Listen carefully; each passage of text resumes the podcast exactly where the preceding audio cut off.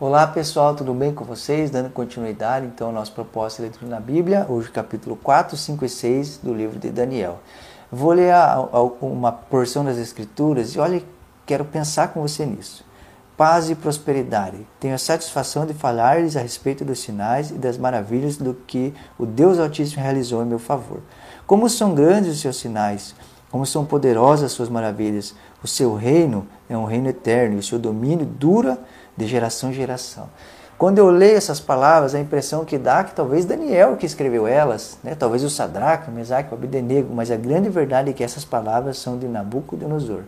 E o que aconteceu para que Nabucodonosor é, tenha esse temor a Deus, ou eu olho para Deus com tamanha estima, e pelo que diz aqui no versículo é, é, 35, ele novamente engrandecendo a Deus, é como se um cristão estivesse falando, alguém que teve um encontro com Deus estivesse falando, alguém que serve a Deus estivesse falando. O que aconteceu na vida desse homem para que ele, de certa forma, temesse a Deus de, de, de tal maneira? E o enredo disso tem a ver, então, com um sonho que ele teve, a interpretação desse sonho e o que aconteceu. Então, ele tem um sonho, nesse sonho, é, ele vê uma árvore frondosa que, de certa forma, cai né? E, a interpretação desse sonho que está aqui no versículo 19, né?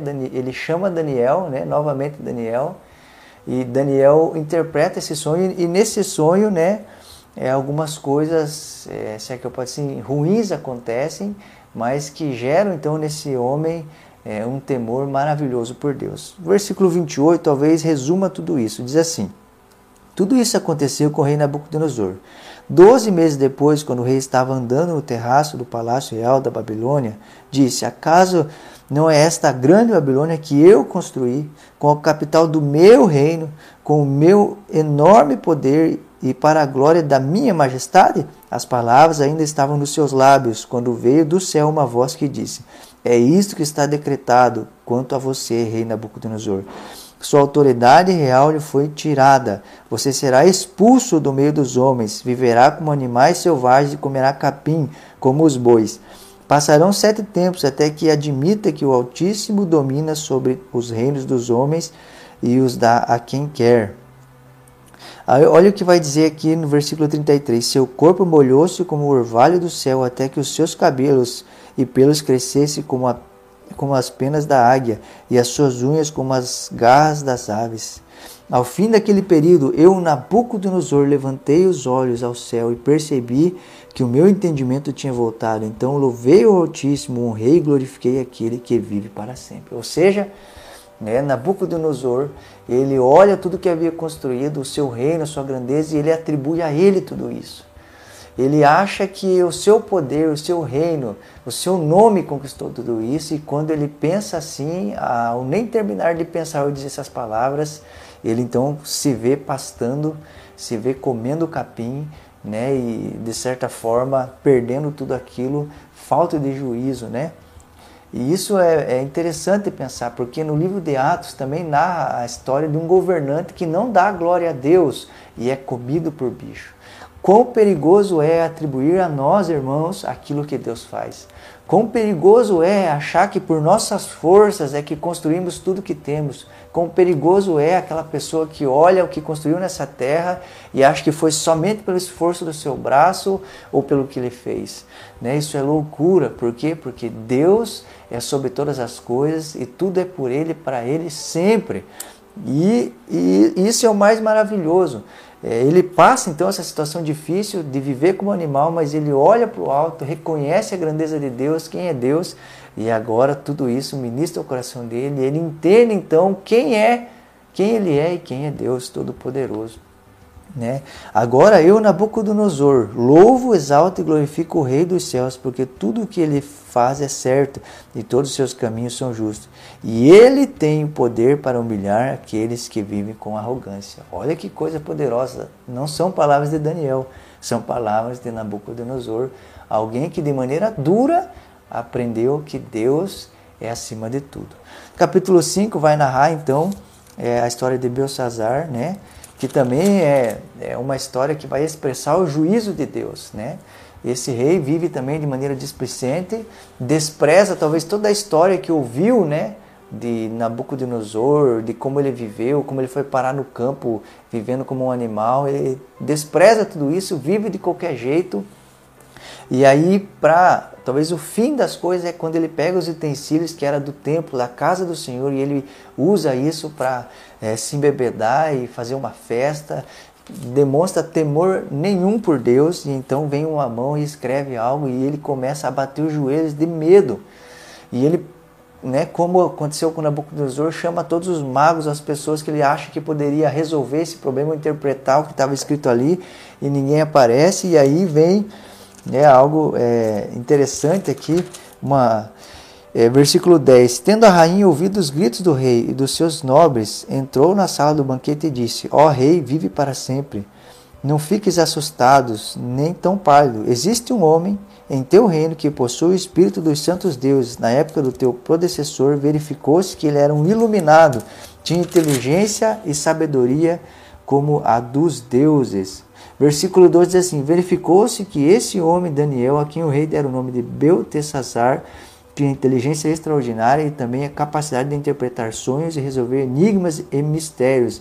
Manda chamar Daniel e ele te dirá o significado da escrita. Olha que coisa interessante, irmãos, né?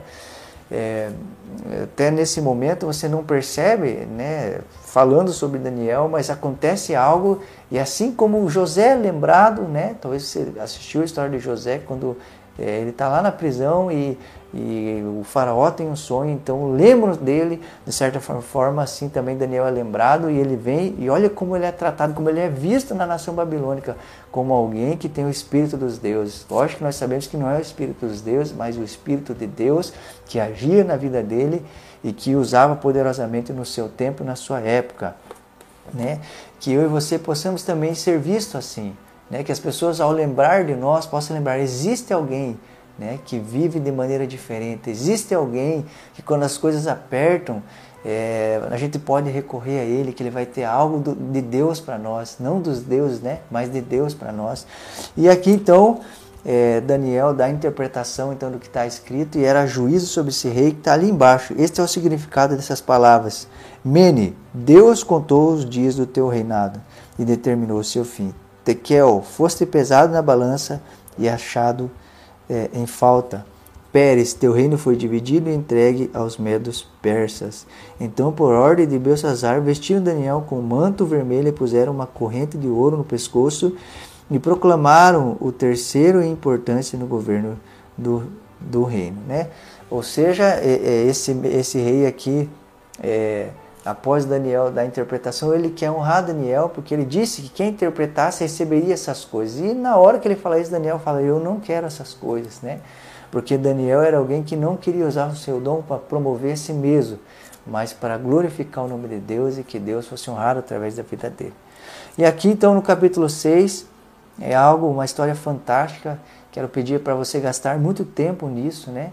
Que conta então agora o rei Dário ele começa a reinar e ele então levanta 120 pessoas que geriam o seu governo, o seu reino, e ele coloca três pessoas para supervisionar esses 120. E Daniel era uma dessas pessoas, né? Daniel era alguém que ele delegou então que cuidasse de, dessa, desses 120. E, é, de certa forma, aqui, é, esses homens que viviam ali com Daniel, é, tem inveja dele, ou percebe como Dário gostava dele, que queria colocar ele para governar, né, sobre tudo, então tentam armar uma cilada contra ele, e, e isso que mais me chamou a atenção, eles tentam achar algo em Daniel, né, para que denegrissem, derrubassem ou fizessem com que é, o Dário olhasse para ele e, né, não, ele não é uma boa pessoa, ele faz certas coisas, mas eles não acharam nada não tinham nada que dizer de Daniel, eles procurando algo para pegar ele e não acharam nada. Isso te lembra alguém? Você lembra que Jesus Cristo também, quando viveu nessa terra, os homens tentavam incriminar e não encontravam nada. E se eu e você vivêssemos como Daniel e como Jesus, que vivem de maneira tão reta e íntegra que quando as pessoas querem procurar algo para nos denegrir, elas não encontram querem procurar algo para é, talvez nos, fazer uma má fama de nós e não encontram. Que a gente possa ser pessoas assim de índole, de caráter e que vivem para Deus e por temer a Deus não tem o que pegar. É como uma pessoa irrepreensível né? Como uma panela quente sem cabo, não tem aonde pegar. É assim que Deus espera que a gente viva. E eles percebendo que não ia ter, né, como pegar Daniel, eles armam uma cilada, eles né, montam todo um esquema para que um decreto fosse levantado e nesse decreto é que ninguém poderia orar, né, ou buscar outros deuses. E é, eles sabiam, né, que Daniel tinha um costume, um hábito. E qual era esse hábito? Três vezes ao dia Daniel orava e buscava Deus. Primeira coisa que quero destacar é quais são os seus costumes. Quais são os nossos costumes? Será que os nossos costumes têm a ver com oração? Tem a ver com buscar Deus? Tem a ver com estar na presença do Altíssimo? Né? E eles usaram então desse costume chegaram a abrir a porta e encontraram Daniel orando. É, quando abrem a nossa porta, o que nos encontram fazendo? Isso é algo importante a se pensar. Se as pessoas nos procurassem no nosso quarto, o que elas nos achariam fazendo lá? Né? E eles usam então disso para, é, de certa forma, é, trazer prejuízo a Daniel né? e jogar é, Daniel contra Dário. Dário havia então baixado um decreto, e nesse decreto, qualquer pessoa que fizesse isso, adorasse outros deuses, ia morrer na cova dos leões. Daniel então é levado para lá e Dário fica triste com isso, porque é, quando o, o, rei dizia algo, não podia voltar atrás. Então a, a, lei foi dada, a ordem foi dada e tinha que ser cumprida. Então ele triste passou a noite sem comer porque amava Daniel e não queria aquilo para Daniel, embora não pudesse voltar atrás daquilo que havia dito. Daniel então entra na cova dos leões e passa a noite toda com os leões. No outro dia o rei vai até lá e chama Daniel e Daniel sai ileso nada aconteceu a ele, né? Por quê? Porque Deus viu nele inocência, porque Deus viu que ele não havia feito nada de errado, né? E pelo contrário, as pessoas que morrem então depois, Dário manda esses homens que haviam tramado contra Daniel é, entrar lá e eles nem desceram ao fundo da cova e já, já, os leões já haviam destroçado eles. E isso é interessante, meus irmãos, né? Porque a proteção de Deus, Deus guardando Daniel de maneira tão extraordinária, e isso fez com que novamente esse rei Dário glorificasse a Deus, exaltasse a Deus e Deus fosse visto com bons olhos, mesmo a nação que não o servia. Que a nossa vida possa expressar isso, mesmo vivendo em um lugar onde Deus não é glorificado, que Deus seja visto e notado entre nós através da nossa vida. Que Deus te abençoe e fale, continue falando muito com você. Até a próxima.